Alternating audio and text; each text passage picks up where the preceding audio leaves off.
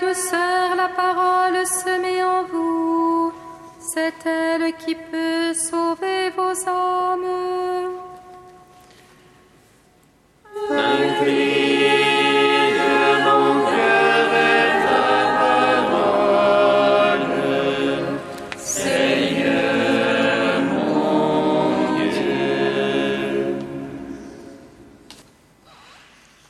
Lecture de la lettre de Saint Jacques.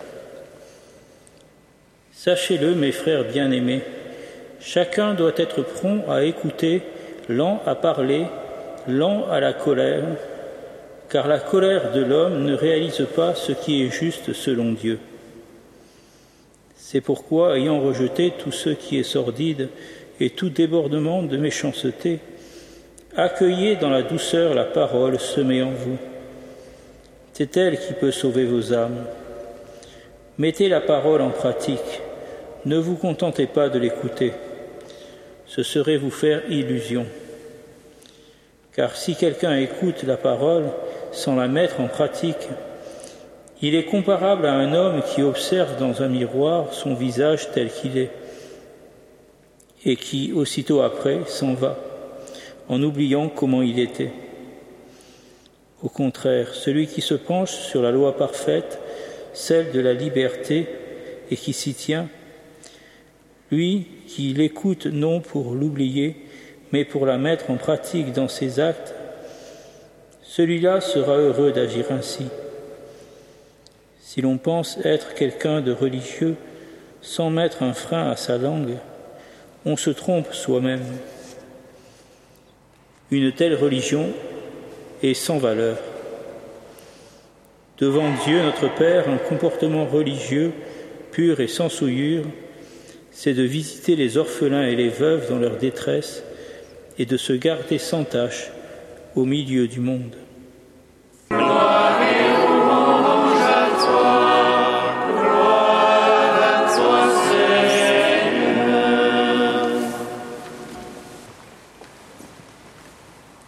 Saint Jacques nous dit, Mettez la parole en pratique, ne vous contentez pas de l'écouter. Ce verset résonne comme l'évangile où Jésus dit, Ainsi quiconque écoute ces paroles que je viens de dire et les met en pratique peut se comparer à un homme avisé qui a bâti sa maison sur le roc. Et quiconque entend ces paroles que je viens de dire et ne les met pas en pratique peut se comparer à un homme insensé qui a bâti sa maison sur le sable. Ici, ce n'est pas l'image de la maison bâtie sur le roc ou sur le sable qui est utilisée, mais celle de l'homme et du miroir. Celui qui ne met pas la parole en pratique est comparable à un homme qui observe dans un miroir son visage tel qu'il est et qui aussitôt après s'en va en oubliant comment il était. En reprenant ainsi une morale de l'Évangile et en la présentant d'une autre manière, Saint Jacques, le frère du Seigneur, insiste sur son importance, voire sur sa centralité. Saint Jacques, en effet, témoigne d'une connaissance des Écritures juives et d'une familiarité avec les enseignements de Jésus. Et le chef de la communauté judéo-chrétienne de Jérusalem. On comprend dès lors qu'il se sait appuyer sur un enseignement de Jésus pour le creuser et l'approfondir. Mais il y a plus. Cet enseignement témoigne d'une philosophie qui a sa source dans la langue hébraïque elle-même il y a dix jours environ, le rabbin Haddad nous donnait dans cette église une conférence sur la manière juive de lire l'écriture. Il nous a surtout parlé de l'hébreu, dont la caractéristique, a-t-il expliqué, est d'être une langue pratique et non tournée vers l'abstraction et la logique, comme c'est le cas pour la langue grecque et à sa suite la langue française. L'hébreu, selon le rabbin Haddad, n'est pas conceptuel. Par contre, l'hébreu est un être du faire, de la réalisation. La Bible est un enseignement qui bâtit par l'action. Ainsi, se convertir, c'est une conversion à l'éthique monothéiste. On comprend dès lors l'orientation de la pensée de Jésus et de Saint Jacques. Ceci doit nous aider dans nos approches de la Bible, même si nous n'utilisons pas la Bible en hébreu.